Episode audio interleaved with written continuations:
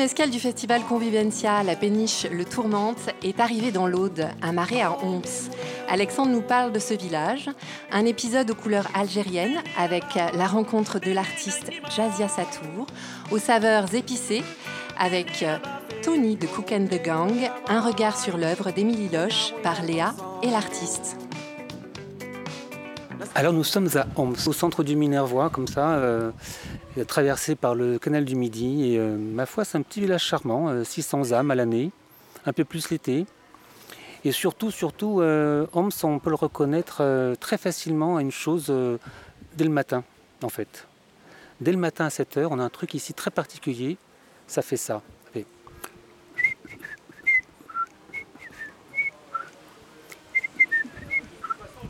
C'est l'Angélus du matin, 7 heures. Et c'est très particulier parce que si un jour on est enlevé, si un jour on nous bande les yeux et qu'on entend ça, on se dit Je suis à Homs. Il n'y a qu'ici qui a ça? Voilà, je suis une pièce rapportée. Moi, ici, je fais que, ça fait que 14 ans que, j'habite là. En revanche, euh, après avoir longtemps parlé avec Marianne, euh, Diane et, Sam du Tourmente, ils m'ont pas mal raconté ce qui se passait sur le canal, et notamment que là, ce port d'Homs était, était, un des premiers ports où les péniches pouvaient se retourner. Donc c'est pour ça que c'était déjà important parce qu'il n'y avait pas d'autre endroit en fait pour que les péniches fassent demi-tour. Et en plus, ça a été aussi un port très important pour tout ce qui était, euh, tout ce qui était euh, tonnellerie, hein, les tonneaux euh, qui étaient fabriqués ici. Et d'ailleurs, il y a le caporal Dubartas qui, a, qui, a, fait les carnets de, carnets de guerre qui est assez célèbre ici, qui, était, né, qui était né à Homs. Donc voilà, c'est en, fait mêlé de, évidemment, le vin, évidemment, la vigne, le vin, la viticulture, les tonneaux, et c'est évidemment le canal du Midi avec, avec cette construction assez incroyable qui, existe encore aujourd'hui, comme personne n'y croyait à l'époque, quoi. Quand même. Tu es parti de Paris et tu es arrivé à Homs. Pourquoi ce choix? Le hasard de la vie, mais vraiment le hasard de la vie. Il n'y avait aucune préméditation. Euh, on est allé chez des amis euh, qui, habitaient pas très loin d'ici. Euh, on a retrouvé d'autres amis qui habitaient une maison à côté. On est allé voir la maison à côté qui était à vendre. Et puis voilà, on est le coup de cœur et on est resté. Voilà, c'est vraiment le hasard de la vie. Il n'y avait pas du tout. Moi, je connaissais pas le midi de la France. J'avais des idées de Parisiens très préconçues sur la cherté des maisons, en disant là, de toute façon, ça hors de prix, c'est le sud, tout ça. Puis finalement, à l'époque, bon, évidemment, il y a 14 ans, hein, un peu plus même maintenant, bah, c'était finalement abordable à l'époque. Voilà. Donc euh, bah, maintenant on s'est installé et je ne regrette pas, hein, franchement. Euh. Comment on s'intègre en venant de Paris? Joker. Mais alors, comment on s'intègre? Alors l'anecdote, elle, est vraie, elle est vraie. Quand on s'est installé euh, ici, donc on est, au départ on venait juste en vacances. Il y a un ami qui, pour faire une blague, nous a envoyé une carte postale de Paris. Et euh, il ne connaissait pas l'adresse, il ne connaissait pas notre adresse ici, l'adresse postale. Et donc il l'a mis sur la carte postale, les Parisiens, Homs. Et bien c'est arrivé dans la boîte aux lettres. Ça, c'était dans l'après-midi. À cette heure-ci, Homs a pris une autre couleur. On est plus à la fraîche. Euh, Jazia Satour a fait son concert. Tu as enchanté tout le monde. On peut encore euh, entendre, euh, d'ailleurs derrière nous, le public. cet album avec lequel tu as chanté tout à l'heure sur scène, c'est un album qui s'appelle Aswat, des voix. Comment as-tu trouvé la tienne? Voix et voix, dans les deux sens du terme C'est bonsoir déjà. Bonsoir, tout le monde. Euh, Re-bonsoir d'ailleurs en fait, parce que la musique crée des liens intimes quand même. Donc, euh, euh, à vrai dire, c'est venu d'une manière assez naturelle. C'est pas quelque chose qu'on peut dater ou c'est plusieurs petits événements qui font qu'on choisit de, de, faire de la musique son, son, métier et en fin de compte sa vie, parce que je pense que c'est vraiment un mode de vie aussi, pour parler de l'aspect, disons, vraiment euh, métier global et ce que, ce que ça peut impliquer. Mais, euh, mais pour ce qui est de, de, la musique en elle-même, je crois que c'était juste euh, un autre mode d'expression des, des, émotions. C'est venu d'une manière spontanée. En fait, on ne réfléchit pas quand on fait de la musique ou quand on aime la musique ou qu'on on est juste emporté par quelque chose qui nous permet d'exprimer autrement que par les mots des sentiments, des émotions. Et les émotions, les sentiments, c'est des objets qui sont, qui sont un peu étranges, qui sont impalpables. Et, euh, avec la musique, avec l'art en général, on n'a pas besoin d'explications, de, c'est du ressenti, c'est de la sensibilité. Et je crois qu'il y a quelque chose qui a voulu s'exprimer comme ça à un moment donné, qui a voulu se raconter, et ça s'est fait comme ça.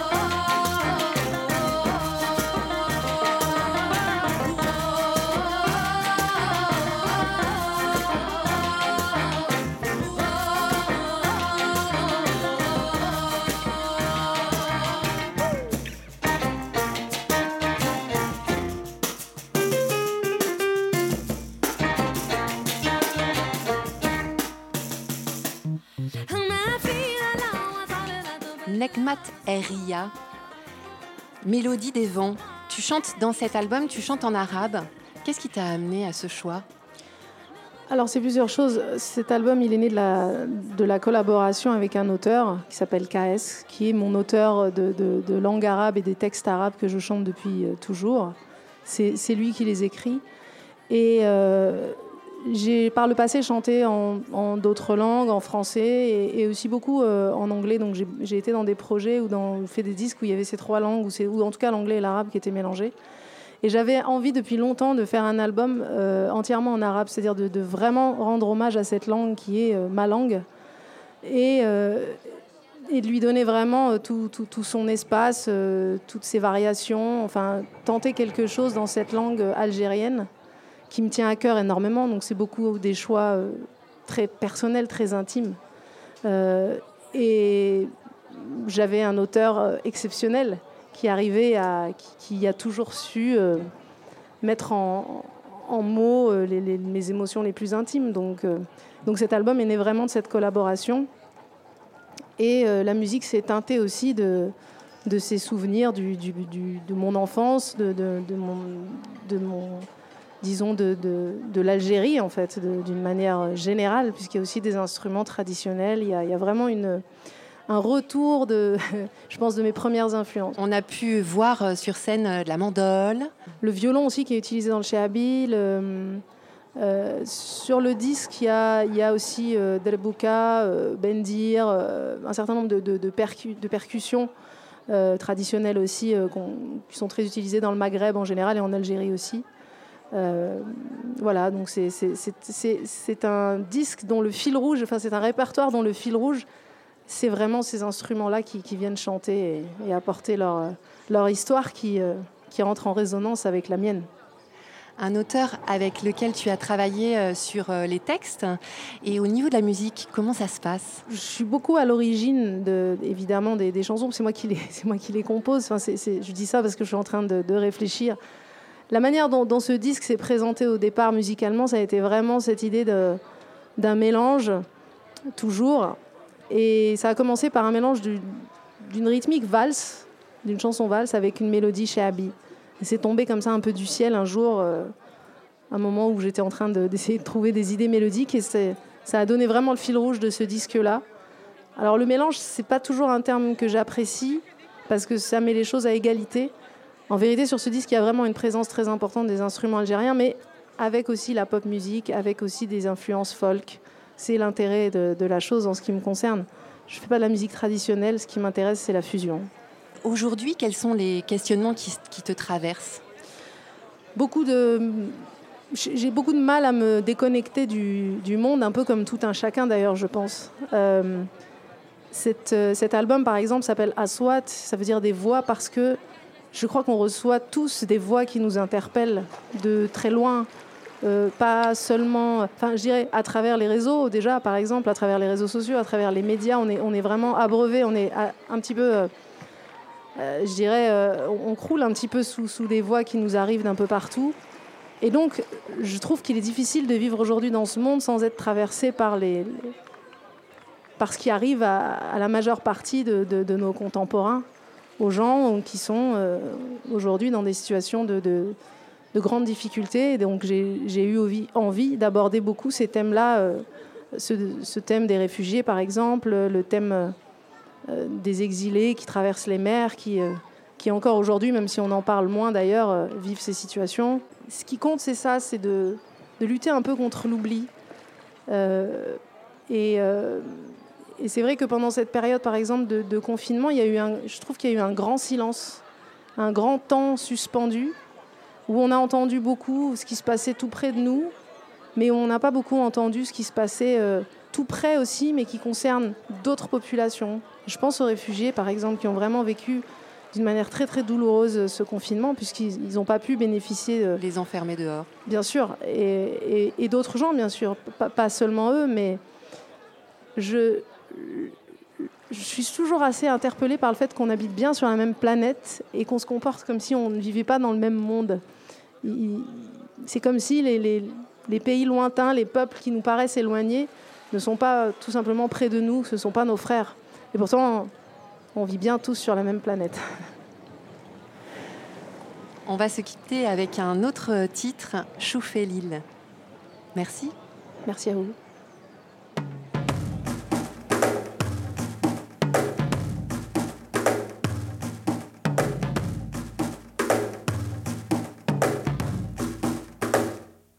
Gina,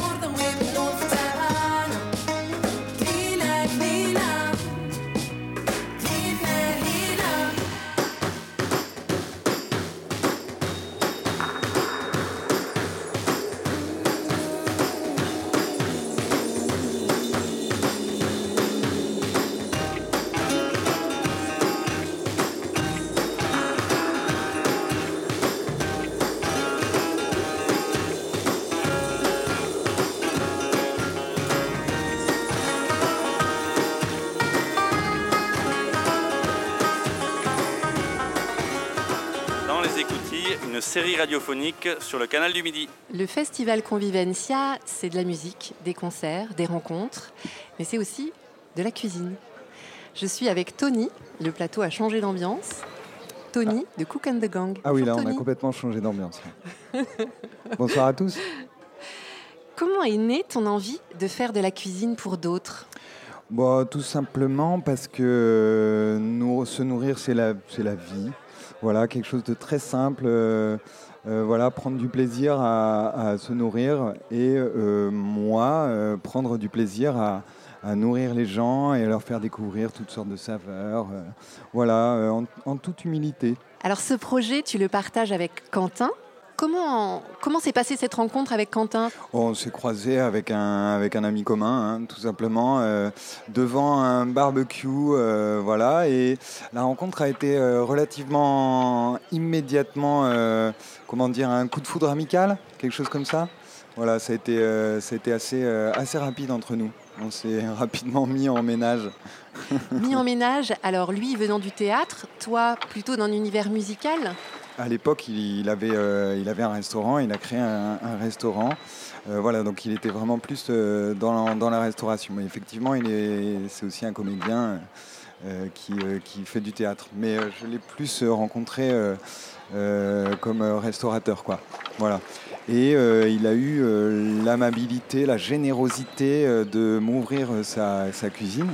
la cuisine de son restaurant. Donc c'était la première fois pour moi que j'ai eu l'occasion de, de, cuisiner euh, dans un, dans, un, dans un, restaurant. Ma passion pour la cuisine a toujours été là, mais c'était euh, c'était faire à manger pour les potes, quoi, comme, ou pour la famille. Ou, voilà. la cuisine professionnelle, c'est un petit peu différent et c'est un peu grâce à Quentin que j'ai pu aborder cette, cette question-là. Qu'est-ce que c'est la cuisine de festival pour toi?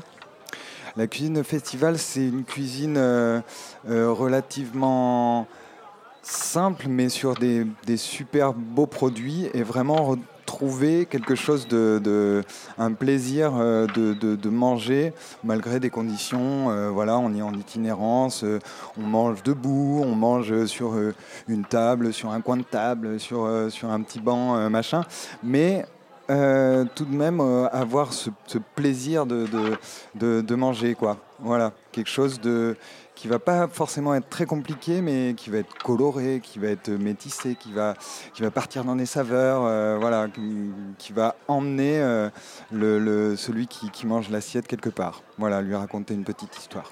On est, euh, on est à coquiner entre guillemets avec des, avec des producteurs hein, qu'on aime bien, dont on connaît un petit peu le travail, etc. Soit en agriculture raisonnée, en, bio ou bon après les labels, euh, c'est tout un débat qu'on n'abordera pas ici, mais en tout cas des, des, des gens qui respectent la terre, qui, euh, qui ne font pas que l'utiliser, qui, qui, qui, produisent des, des, fruits et des légumes dans, dans le respect quoi dans le respect de cette, de cette terre. Et ces produits-là, euh, c'est vraiment, ça nous donne vraiment envie de, de les valoriser dans des recettes, euh, euh, que ce soit cru, cuit, associés à d'autres saveurs, etc. Et donc on a un petit réseau de producteurs comme ça avec qui, avec qui on travaille et qui nous proposent des produits évidemment de saison. voilà, et à partir de cette proposition, on crée des plats. Des, voilà. Et toi, qu'est-ce qui te nourrit en ce moment? Qu'est-ce qui me nourrit en ce moment? Moi, ce qui me nourrit en ce moment, c'est de nourrir les gens, tout simplement. Euh, ça va, ça va, ça va pas bien loin. C'est-à-dire, c'est vraiment euh, ce besoin vital de, de, se nourrir, mais dans la joie. Voilà. Merci Tony. Avec plaisir. Une émission en saveur, en musique, et maintenant un regard sur euh, l'œuvre d'Émilie Loche, je vois, alors déjà, c'est, je vois un grand dessin, c'est sur une façade euh, de maison. Euh, c'est un dessin qui va, c'est, je sais pas si c'est un dessin, si c'est une photo. Moi, ça m'évoque plus un dessin, presque un dessin de bande dessinée. Euh, ça va du presque du toit jusqu'à jusqu'en bas. Ça arrive pas tout à fait en bas de la maison. Et euh, en fait, ce dessin, il a l'air d'être composé de deux parties. Il y a la partie du bas, on dirait que c'est le, le, bas d'un hippocampe. On voit euh, sa queue euh, enroulée et sa nageoire.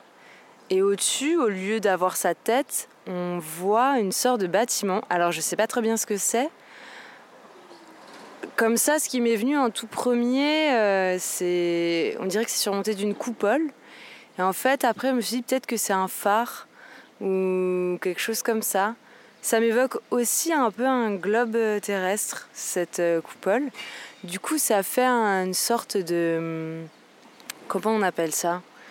Euh, un, Pas une composition, c'est. Bon, en tout cas, c'est une figure qui est mi-hippocampe, mi, euh, Voilà, un truc hybride. Voilà, c'est ça. C'est un hybride. Euh, les tons sont plutôt marron, noir, vert. Et euh, ça a quelque chose de très féerique. En fait, on pourrait facilement imaginer qu'on est plongé au fond des océans. Quand je l'ai vu, j'ai pensé à Jules Verne tout de suite. Euh, je m'imaginais un peu euh, voilà, des créatures marines euh, étranges. Et ouais, voilà. Il y a quelque chose aussi de l'ordre du scaphandre pour moi. Alors il n'y en a pas de scaphandre sur l'image, mais ça évoque ça, un, espèce d'univers marin un peu englouti. Ouais, voilà. Merci. Merci. on vient d'entendre Léa, qui n'avait aucun, renseignement sur ton œuvre. Elle n'avait pas lu le cartel de la présentation. Elle, euh, s'est juste exprimée euh, sur, euh, sur tout ce qu'elle voyait. Toi, Émilie, lorsque tu as réalisé cette œuvre pour le parcours Horizon d'eau, quelle a été ton intention? En fait, déjà, les, Colosses, c'est, les Colosses, c'est une série que j'ai commencée il y a quelques années déjà en fait, qui vient d'une vision que j'ai eue euh, au retour d'une résidence euh, où en fait j'ai vu un château d'eau euh, au loin dans le paysage. Et en fait je me suis tout de suite imaginé en fait il avait une forme particulière ce château d'eau et je me suis dit que voilà ce serait drôle s'il était en mesure de se déplacer dans le paysage. Voilà. Comme si c'était un espèce de pachyderme voilà assez assez surréaliste comme ça. Et euh, j'ai eu cette idée-là en 2016. J'ai commencé à, développer un certain nombre d'assemblages euh, de formes euh, l'année qui a suivi en 2017 et ils ont vraiment, vraiment vu le jour en 2018 lors d'une exposition euh, personnelle à, la Chartreuse de Villeneuve-les-Avignon. Alors pour revenir au début, euh, en fait un colosse c'est un hybride euh, d'architecture on, on, va revenir un petit peu sur le, sur le début et sur ton processus de, création de cette œuvre qui ici est donc un colosse, mhm. c'est le colosse hippocampe. Ouais. C'est ça? Ouais. Le colosse hippocampe, il est donc composé d'un hippocampe et d'une forme de château d'eau euh, de gare. En fait, c'est euh, un assemblage qui est venu de manière assez intuitive. Je fonctionne comme ça, euh, voilà, sur un, processus un peu combinatoire où je, vais choisir une, forme d'architecture qui va m'évoquer un, animal. Et pour c'était c'était approprié puisque on est sur, sur le canal du Midi et que du coup, voilà, on est dans, dans un un univers de flottaison, un univers aquatique. Et voilà, l'hippocampe, euh, pourquoi? Parce que, j'aime bien, c'est mignon, c'est rigolo. Euh, voilà, ça, m'évoque des souvenirs d'enfance. J'en trouvais sur les plages quand j'étais, euh, petite. Et puis, voilà, il est, il est drôle, le personnage vertical. C'est déjà un hybride en, lui, en lui-même parce qu'il est, il est aquatique, mais on dirait un cheval.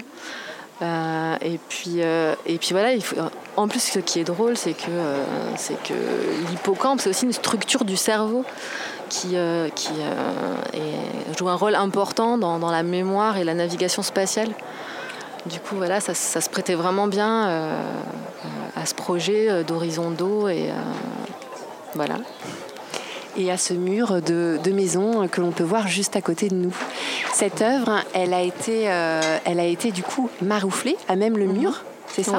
Tu as choisi une image. Euh, des, tu travailles avec des images que tu trouves sur Internet. Ouais. Euh, autant pour les dessins d'animaux que pour les dessins d'architecture industrielle que tu trouves. Oui, ouais. Le processus de construction des colosses, il est euh, voilà, euh, issu d'un processus combinatoire. Donc je disais, je, vais chercher sur Internet, dans le réservoir d'Internet, euh, des images. donc, alors initialement, c'est des images d'architecture photographiées par les, les Béchers. voilà, donc c'est souvent des, architectures qui ont disparu. les photographies des Béchers, elles sont là un peu comme les témoins de, de ces architectures qui qui n'existe plus. Et donc euh, voilà, je, les prends et en fait souvent elles m'évoquent un animal euh, dans une posture particulière. Donc en fonction de ce que l'architecture des, des béchères m'évoque, je vais chercher l'animal correspondant, euh, enfin que j'ai imaginé dans le réservoir, voilà, infini d'internet. Les colosses, ici l'hippocampe, ailleurs un colosse crabe, un colosse girafe. Vers quoi vont tes questionnements dans ce travail? Alors, euh, je ne vais pas pouvoir répondre à ça, juste à ça, parce qu'en fait, euh, euh, je m'intéresse, si tu veux, à, tout ce qui tourne autour de la notion de construction, de croissance. je m'intéresse voilà, au monde vivant et dans ses multiples formes et et, déploiement. donc en fait, j'ai un goût en plus prononcé pour les, hybridations, les bifurcations.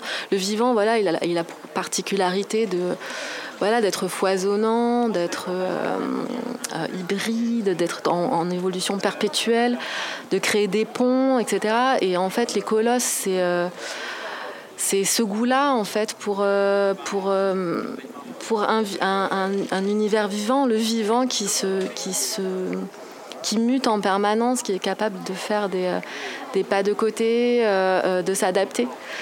Et voilà, les colosses, euh, c'est en fait c'est une porte. Je veux dire ça, une, porte vers, euh, vers l'espace du rêve, euh, vers l'espace de la pensée. Et finalement, le visiteur ou celui qui le voit, il, veut bien y entrer ou pas. Quoi. C'est, un, les colosses, c'est un peu, c'est un monde un peu fantastique, un peu imaginaire. C'est, poétique, j'espère. Et voilà, je crois que c'est vraiment une porte vers, vers, vers le rêve vers la possibilité peut-être de faire cohabiter des mondes, euh, des mondes qui sont a priori dissociés. Voilà, que j'aimerais bien voir cohabiter. Quelle est la place du rêve dans ta vie elle, est importante. Euh, bah, de toute façon, en, tant, en tant qu'artiste, euh, voilà, je, porte sur le monde un regard, un regard particulier. et je, je, fonctionne beaucoup dans mon travail à l'intuition. J'ai des visions. Euh, qui peuvent être des visions de forme, mais aussi des intuitions pour la matière, euh, les volumes. Et voilà, je crois que j'aime regarder le monde dans, dans, dans ses détails, mais aussi euh, en prenant du recul, finalement, comme si on allait regarder au, microscope et puis après avec un télescope. Et voilà, le rêve, il est important. Et, je reviens avec, avec le enfin, au témoignage de, de Léa. De Léa voilà, qui, euh, lui qui disait que ça lui faisait penser à un univers marin, mais aussi à euh, voilà, un scaphandre. Euh, et elle a parlé de Jules Verne. Alors moi, pour le coup, c'est vrai que, l'hippocampe de Homs, il me fait vraiment penser à Jules Verne, quoi, les 20 milieux sous les mers, voyage de la Terre à la Lune. Et je trouve qu'il a voilà, cet hippocampe, il a, à la fois, voilà, il, évoque le, le, scaphandre, il évoque le phare, il évoque peut-être aussi le, le cosmonaute. Et j'aime bien ce glissement-là euh, d'un univers marin à un univers spatial. Il est en flottaison comme ça. Je crois qu'il évoque quelque chose de l'ordre du rêve. Merci de nous faire rêver. Merci.